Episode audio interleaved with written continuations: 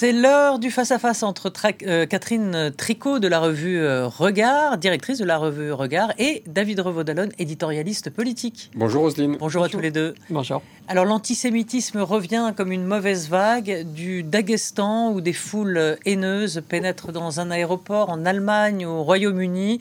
Les slogans visant les juifs se multiplient. En France, des portes d'entrée d'immeubles sont taguées de l'étoile de David. Selon le ministre de l'Intérieur, il y a eu autant d'actes antisémites depuis le 7 octobre que le reste de l'année écoulée. On l'écoute. L'antisémitisme est un poison qu'il faut combattre sur Internet, qu'il faut combattre politiquement. Nous regrettons bien évidemment euh, que ce soit euh, dans une forme d'islam radical ou dans une forme d'ultra-gauche, que cela se rejoigne dans la haine des juifs et la République est là pour lutter contre ce poison. Voilà, euh, Catherine, il fait référence à euh, ce qu'on appelle euh, l'islamo-gauchisme, en quelque sorte. Mm. Est-ce que c'est un, antisémitisme, on va dire, de, de, circonstances Enfin, bien sûr, la question est oui, mais où il y a dans le fond un un antisémitisme aussi euh, atavique qui euh, reprend vie, qui date euh, des années 19e, 20e. Et c'est l'occasion, là, pour certains, de, de, s'exprimer et de, libérer cette parole haineuse.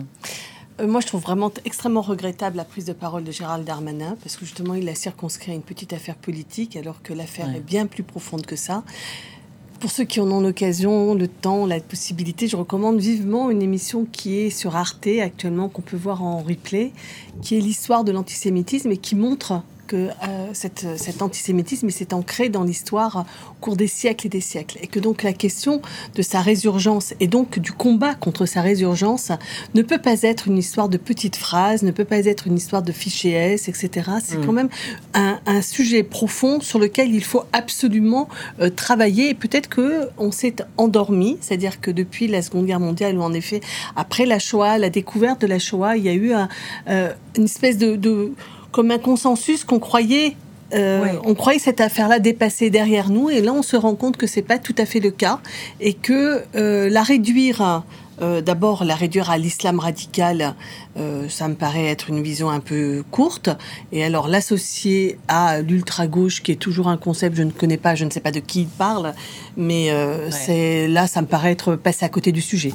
David, est-ce que vous êtes d'accord là-dessus Où il y a effectivement un antisémitisme de gauche on se souvient bien évidemment de Jérémy Corbyn, hein, le, leader euh, de l'aile gauche euh, du Parti travailliste, euh, qui a dû quand même disparaître de la scène politique pour des propos antisémites. alors l'émission à laquelle vous faites référence était excellente. On peut aussi rajouter des travaux d'historiens, par exemple Léon Poliakov, qui a écrit une somme qui s'appelle L'histoire de l'antisémitisme, qui montre quand même qu'il y a une évolution hein, de l'antisémitisme. On ne va pas ici refaire le cours d'histoire, mais d'abord il y a un antisémitisme chrétien. Euh, mm. puis l'antisémitisme moderne, qui est euh, presque celui du 19e et surtout du 20e siècle, qui est racial, mais il y a aussi un antisémitisme euh, de gauche et de l'extrême gauche qui naît à la fin du 19e siècle et qui se développe beaucoup euh, ces dernières années euh, et qui rejoint quelque part euh, un, un, antisémitisme qui s'est aussi développé, qui, disons-le, est d'origine islamiste. Et ces dernières semaines, on constate que dans le jeu politique français, il y a quand même eu très clairement une formation politique qui s'est placée à l'index, c'est la France insoumise. Jean-Luc Mélenchon est et ses proches. Je pense à Daniel Obono, je pense à mm. euh, euh, Manuel Bompard, je pense évidemment à la patronne du groupe euh, insoumis à l'Assemblée nationale, qui, bah, sous couvert de déclarations antisionistes, c'est-à-dire hostiles à l'État d'Israël et à son gouvernement, qui est tout à fait contestable, on peut tout à fait contester la politique de cet État, la politique de son gouvernement, ont quand même euh, donner une tonalité qui dépassait largement le cadre de l'antisionisme classique et qui, oui, je pense, donne dans l'antisémitisme clair et net et qui hélas, bah, résonne dans la population, résonne sur les réseaux sociaux et aboutissent à ce qu'on voit ah. aujourd'hui. Donc cet antisémitisme-là, clairement, je n'accuse pas Jean-Luc Mélenchon d'être antisémite. Ah, je pense qu'il est, je pense qu'il est bien plus, bien plus intelligent, mais il, est, il a, il a hélas Est-ce que c'est une question d'intelligence Non, mais c'est euh, encore pire. C'est-à-dire que par stratégie, il avait accusé Pierre Moscovici il y a quelques années d'être le représentant de la finance internationale, les oukases communautaristes du CRIF, l'extrême droite. Il insulte Madame Yael Braun-Pivet qui, je cite, campe à Tel Aviv.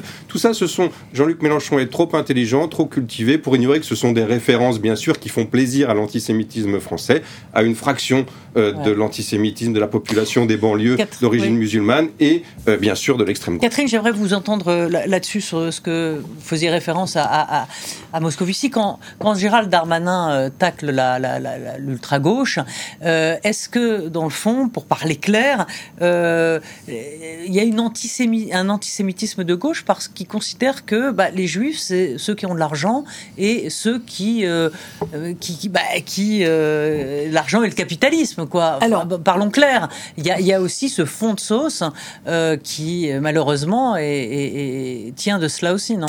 À l'instant, vous vous rappeliez que l'antisémitisme est une, histoire longue qui donc évolue et que par contre, cette espèce de poncif euh, du lien entre euh, les juifs et l'argent, ça par ah contre, c'est pas récent. Ça, ça vraiment, ça s'ancre, ça s'ancre très ah profondément dans l'histoire et ce que l'on doit se souvenir, c'est qu'en fait, si les juifs ont été associés à l'argent, c'est parce que l'argent était impur et qu'on donc on les a, on les a euh, circonscrits dans cet espace de l'argent qui depuis est devenu n'est plus n'a plus cette opprobre, il n'y a plus cette opprobre sur le fait d'être un banquier mais que ça, ça s'installe dans un, univers mental extrêmement profond. Donc, euh, je veux dire, associer euh, la gauche à ce poncif, ça, je crois que c'est totalement faire un raccourci d'histoire, parce que c'est une histoire qui est bien plus ancienne que euh, nos, nos, divisions politiques actuelles. Mais la, la Ceci étant, rappeler David, la petite phrase sur Moscovici, moi, je, non, mais je, je, ce que je pense. Est parlante. Alors, moi, je ne crois pas euh, réellement, pour les connaître relativement bien, de longue date, hein, de La gauche. Euh, oui, cette gauche, euh, et y compris cette gauche de gauche qui n'est pas l'ultra gauche, dont je ne sais pas, je ne sais pas de qui la gauche parle. Hein. radicale, on va dire. Oui, en tout cas, la France insoumise, ce sont des gens que je connais même éventuellement personnellement. Je peux vraiment témoigner que je ne crois pas du tout à leur antisémitisme. En revanche, ce que je pense, c'est qu'il y a une, une cécité c'est-à-dire qu'en fait, comme on n'a pas, on ne veut pas voir euh, notamment le lien qu'il y a entre l'islamisme radical euh, et l'antisémitisme, qu'on ne veut pas faire ce lien parce que on redoute euh, l'opprobre qui serait jeté sur l'ensemble des musulmans et l'inquiétude légitime à mon avis vis-à-vis de l'islamophobie. Donc du coup, c'est un sujet qui n'est pas regardé, qui est laissé dans un dans, dans un dans de côté. Oui, de côté dans l'ombre, voilà. Euh, ce qui n'est pas la même chose, c'est pas la même chose de ne pas voir, de ne pas comprendre, euh, éventuellement de, de, de, nier, et euh, le fait d'être soi-même antisémite. Je pense que ce n'est pas possible de bien le dire. indulgente. Et la cécité, la cécité que vous évoquez, bah, je trouve que quelque part vous en êtes vous-même atteint. D'abord, reprenons un peu ah. l'histoire. Euh, vous parliez de l'évolution de l'antisémitisme à la fin du 19e siècle, très clairement, c'est la naissance de l'antisémitisme de gauche. Il y a un antisémitisme d'extrême droite qui est racial, hein, on va le dire, qui est plus ou moins issu de l'antisémitisme chrétien et catholique. Oui, c'est celui qui euh, qu'a qu'ont professé les fascistes, les nazis et plus récemment le Front National, Vichy bien sûr, et ses héritiers qui étaient le Front National de Jean-Marie Le Pen. Mais il y a un antisémitisme qui date de la fin du 19e siècle, de gauche. Le, le travaux de Pierre Birnbaum, le peuple contre les gros, les 200 familles, le mythe des Rothschild, tout ceci, c'est un antisémitisme de gauche et d'extrême gauche qui existe toujours et qui prospère depuis un siècle et demi. Donc on ne peut pas le nier.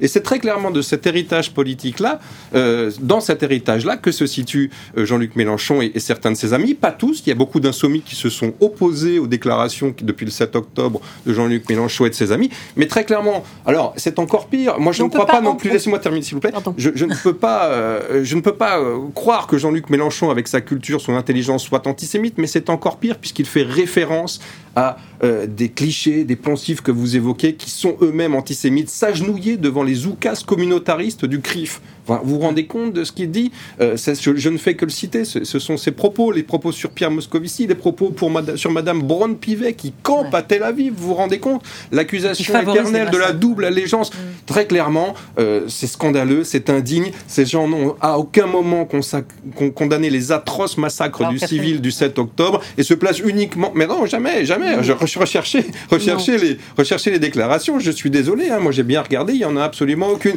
Et puis aujourd'hui, on voit effectivement que ce sont ces déclarations, tout ça, vous les exonérez, mais tout simplement pourquoi? Bah par clientélisme électoral, on va se dire les choses ici pour chasser les voix des banlieues et notamment des électeurs d'origine musulmane de banlieue. Je ne partage pas votre analyse, que je considère que c'est une faute. Euh, non, mais oui, c'est une faute très grave de ne pas avoir euh, mis les mots qu'il fallait mettre sur les attaques qui ont été commises euh, le 7 octobre. Ça ne fait pas le fait qu'il y ait cette, cette faille, cette erreur. Ah, mais il y a eu des déclarations quand même. Attendez, ça ne fait pas de ce point-là la preuve, vous, avez, vous, avez, vous avez dit, ils n'ont pas, le, 7 octobre. Non, le 7 octobre, ils n'ont pas dit que le Hamas était un groupe terroriste. Madame Obono a même dit que c'était un groupe de résistants. Tout à fait. Des gens qui ont égorgé des femmes, violé, éventré des femmes enceintes et décapité des bébés, des résistants. les résistants n'ont jamais fait ça. Absolument.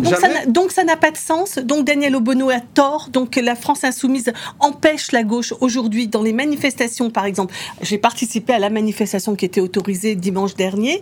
Euh, Vous avez manifesté pour le 7 octobre, pour les victimes du 7 octobre J'étais le lundi également à la, au, au parvis, au Trocadéro, parvis Trocadéro. Donc euh, j'ai fait les deux manifestations et j'étais aussi à celle-ci. Et ce que j'ai constaté, c'est qu'il y avait très très peu finalement de manifestants de euh, la gauche que je vois, que je côtoie traditionnellement. Pourquoi? Parce que je pense que justement nous sommes mal à l'aise avec cette espèce d'ambiguïté, de non-condamnation et je pense que donc c'est une faute politique très grave qu'a fait la France insoumise qui, qui nous empêche, qui empêche la gauche de jouer sa fonction normale de euh, manifester son soutien à la fois euh, à, à cesser le feu tout en exprimant sa solidarité avec l'existence d'Israël et avec euh, les juifs qui ont été endeuillés par ces massacres. voilà. Secondes, hein. voilà. Donc, je, ce que je veux dire aussi, c'est que de tout mettre au même niveau, je pense que ça ne nous aide pas et ça, fait, ça crée des, des, des continuités qui, à mon avis, sont intellectuellement relativiste aussi mais par que rapport Gérald Darmanin fasse de la politique et perme de la petite politique, ça on peut pas, on peut pas le nier. Mais force est de constater aussi que la gauche est divisée, que toutes les forces de gauche, socialistes, communistes et écologistes et une partie des insoumis ont pris leur distance. Et ça, c'est très, euh, c'est très positif et, très bénéfique pour la gauche parce que ça montre qu'effectivement Jean-Luc Mélenchon, dans ses outrances indignes et ses dérives, eh bien n'embarque pas comme il l'avait fait jusqu'ici euh, la totalité des forces politiques de la gauche. Merci. C'était passionnant de vous écouter. Merci à, tous les deux. Merci à Agnès Lecossec, à toute l'équipe technique et à très vite.